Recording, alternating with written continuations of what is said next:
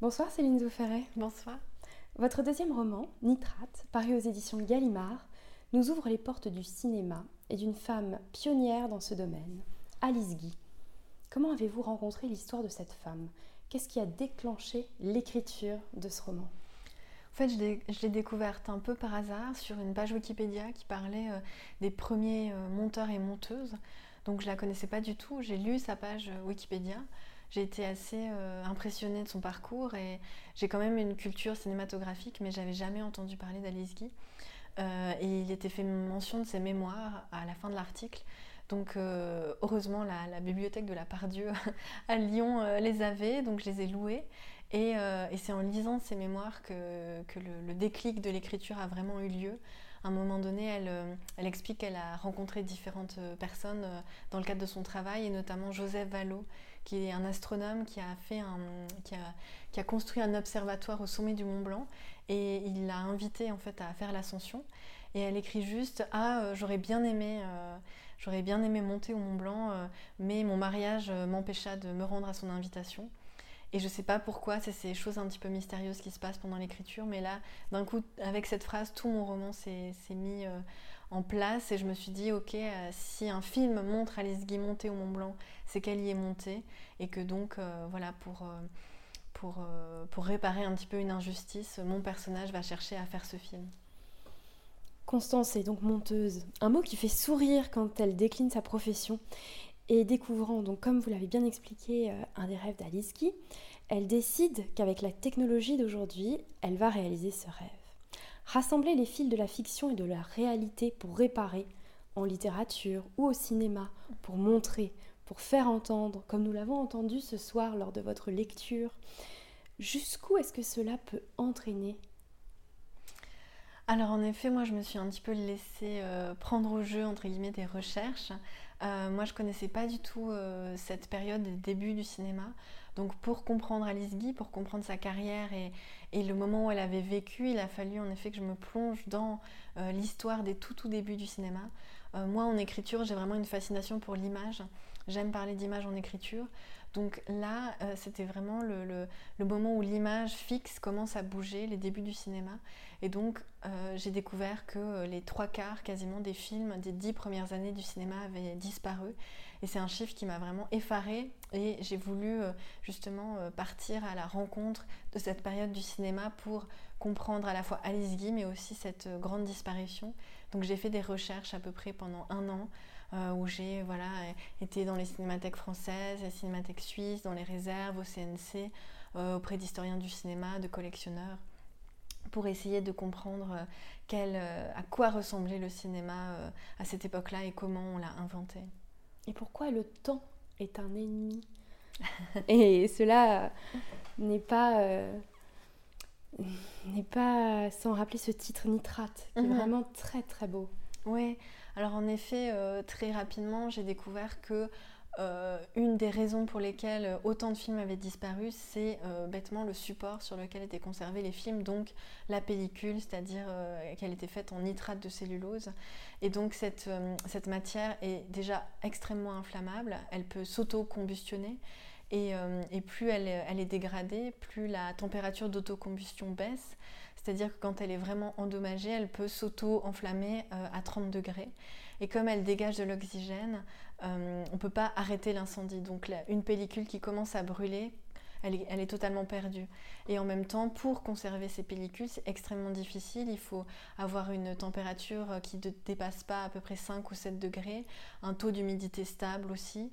Donc euh, c'était très très difficile à conserver. C'est pour ça qu'il y en a pas beaucoup qui sont parvenus jusqu'à nous, mais aussi à l'époque, voilà, les films c'était vraiment des objets de consommation. On n'avait pas envie de les garder à l'époque, on comprenait pas l'intérêt, et donc il y en a énormément qui ont été euh, simplement soit recyclés, soit jetés pour faire de la place. Constance explore aussi les lieux, notamment à Paris, liés à Gaumont, où elle arrive trop tard. Mhm. Il n'existe plus rien, sinon peut-être euh, un lavabo en sous-sol ou bien quelques traces. La mémoire des murs a été avalée par le béton Mhm. Comment voir ce qui n'existe plus? Oui, alors ça, c'était... Euh, c'est vraiment une expérience que j'ai, faite, c'est-à-dire que voilà, je me suis confrontée un petit peu à, toutes ces archives, euh, à toutes, à toutes ces histoires qu'on me racontait de cette période du cinéma. Et pour moi, c'était important d'aller voir sur les lieux voir ce qui restait et voir si on avait gardé en effet le, souvenir. Est-ce qu'il restait quelque chose? Est-ce que, est -ce que le plus grand studio du monde qui, qui fut un jour Gaumont euh, près des buts de Chaumont Est-ce qu'il a laissé une marque? Est-ce qu'on sent quelque chose dans ces lieux-là? C'est vrai que quand on y est, c'est assez perturbant parce que finalement, euh, voilà, c'est devenu des immeubles d'habitation. Euh, il y a une, une école, il y a juste un, nom de, de rue, c'est marqué cours du 7e art qui, peut voilà, orienter un petit peu une sorte d'hommage ou de trace. mais, mais, voilà, se, se, dire, ben, là où je suis, il y a 100 ans, un, énorme studio existait, maintenant qu'est-ce qui reste? Et c'est vrai que voilà, la, notre place aussi dans, le temps, c'est quelque chose qui m'a beaucoup euh, interrogée pour l'écriture de ce roman. Vous écrivez dans Nitrate, autour de Constance, autour de toutes les autres, réinvestir son histoire, lui construire une légende, que le récit s'augmente à chaque répétition, qu'il excède celles et ceux qui le racontent pour s'ancrer dans la mémoire. Parce que l'oubli, ce n'est pas qu'une question d'invisibilité, c'est aussi une affaire d'effacement et de substitution notamment de noms. Comment lutter face à une histoire déjà ancrée et écrite depuis longtemps? Oui, c'est très compliqué. Moi, je me suis rendu compte quand j'ai fait mes recherches que tous les historiens du cinéma connaissaient Alice Guy, que tous les profs d'université de cinéma euh, enseignaient Alice Guy. Mais par contre, c'était le grand public qui ne euh, la connaissait pas. Et je me suis rendu compte que voilà, euh, l'histoire avec un H majuscule, ça ne suffit pas. Il faut aussi l'amener au grand public. Et pour pour qu'une histoire pénètre entre guillemets euh, l'imaginaire du grand public, il faut vraiment raconter une histoire. Donc en tant qu'écrivain aussi, ça m'a pas mal frappé. il faut que l'histoire soit bonne, c'est-à-dire que quand on parle des frères Lumière, rien que le nom euh, ils avaient tout pour qu'on se rappelle d'eux. Euh, Méliès aussi est, entouré de toute une espèce de mythologie. Et, donc, euh, voilà, il faut se battre en fait sur le même terrain. C'est-à-dire que Alice Guy, par exemple, a voulu écrire ses mémoires, a voulu raconter sa version de l'histoire. Ses mémoires n'ont pas été publiées, ils ont été publiés huit ans après sa mort. Et donc, pour combattre une histoire qu'on a écrite sans, sans, dire son nom, une histoire qui est écrite dans des livres, euh, ben, il faut aussi se battre sur le même terrain et donc que, les caractères d'imprimerie puissent, entre guillemets, combattre les caractères d'imprimerie et qu'on qu'on parle d'Alice Guy, qu'on en parle de plus en plus, c'est ce, qui est en, ce qui est en train de se passer et ça me rend vraiment très heureuse. Voilà, la BD de Catel évoquée par exemple, le, le documentaire d'Arte. Il y a aussi un prix, euh, par exemple, voilà, de, le prix Alice Guy qui récompense une cinéaste euh, dans l'année. Donc c'est plein de, de, de, choses symboliques comme ça euh, qui petit à petit, euh, j'en suis sûre, vont faire rentrer euh, Alice Guy dans l'imaginaire commun. Au-delà d'Alice Guy, Nitrate retrace la naissance et la distribution du cinéma en mettant en lumière les forains, mhm. qui bien avant les salles et les multiplexes que nous connaissons, ont apporté cette nouvelle technologie de ville en ville. Vous reproduisez d'ailleurs un extrait des mémoires d'Alice Guy au sujet de la famille Grenier. Qu'est-ce que les disparitions de ces noms et de ces histoires nous racontent? Mhm. Alors oui, c'est assez... Euh, moi, je connaissais pas du tout les forains, enfin, je les connaissais euh, en tant que fête foraine, mais c'est tout. Et, euh, en, voilà, en, en commençant à m'intéresser à cette période du cinéma, je me suis vraiment rendu compte que on invente le cinéma mais on ne sait pas quoi en faire. C'est-à-dire que c'est un peu une curiosité scientifique. On a réussi à capter le mouvement, on arrive à le retransmettre, mais à, part ça, on sait, ne sait vraiment pas quoi en faire. Et donc, on, le diffuse dans les, grandes, dans les grandes villes, à Paris, mais c'est un petit peu une curiosité. Et, euh, et, les gens qui ont été le voir une fois, deux fois, ils n'y retournent plus. Et donc, c'est le, les forains qui s'en emparent et qui en font vraiment une attraction et qui en font vraiment un spectacle cinématographique qui euh, permettent aussi euh, aux, petites villes et aux villages euh, d'expérimenter le cinéma. Et finalement, voilà, le cinéma à cette époque, c'est un peu comme, un, comme des braises qu'il faut entretenir. On, aurait pu, il aurait pu ne pas exister. Et je pense que c'est en partie vraiment grâce aux forains qui ont entretenu un petit peu ce feu et qui ont habitué aussi nos regards au cinéma, au langage cinématographique, aux images sur un, sur un drap, sur un écran qui bouge. C'était pas forcément évident pour l'époque. Et, et oui, c'est vraiment grâce à des gens comme les Greniers, la famille Grenier qui a été un des premiers à montrer le cinématographe dans les fêtes foraines. Et ensuite, voilà, partir à peu près de 1907, euh, Pathé notamment euh, se dit ah, bah, on peut vraiment faire de l'argent avec le cinéma, donc il commence à ne plus, euh, ne plus vendre les films mais les louer, et donc il commence aussi à, avoir les salles en dur, donc ce qu'on appelle aujourd'hui des cinémas. Et ça permet aussi de contrôler la manière dont on regarde les films. Il faut bien s'imaginer qu'avant, finalement, qu'est-ce qu'était le cinéma? On parle toujours de voilà, ça c'est du cinéma regarder euh, un film sur Netflix, sur son ordinateur ou sur son portable, c'est pas du cinéma. Alors qu'en fait, si on replonge vraiment dans, les premiers usages du cinéma, euh, regarder tout seul un film sur son ordinateur ou sur son portable, finalement, c'est très proche euh, du kinétoscope d'Edison, où, on regardait, voilà, où, il y avait des grandes salles et juste on regardait le, film à travers une petite lunette.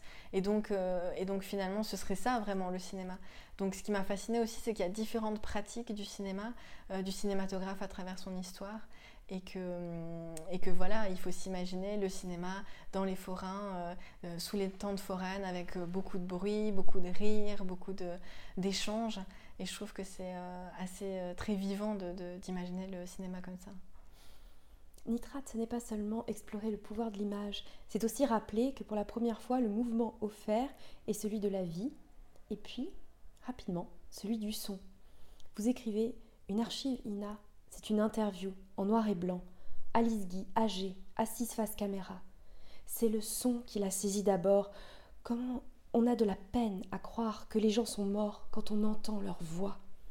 La littérature, le cinéma, la musique, l'art, est-ce les seules manières d'accéder à ce rêve, cette illusion d'éternité pour l'être humain et pour ceux qui nous sont chers?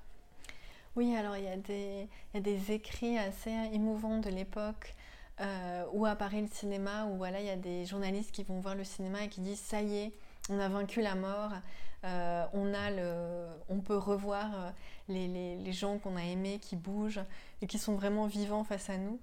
Et, je pense que le cinéma est, en effet un, des arts qui, qui, permet de garder vivant le plus. Et en effet, euh, je pense que voilà, toute euh, littérature ou toute histoire, mais que ce soit aussi euh, des choses moins palpables, c'est-à-dire les contes oraux, des choses comme ça, tant qu'il y a transmission, en fait, il y a, on, reste vivant quelque part. Et, en effet, le cinéma et la littérature font partie de, de ces mouvements-là.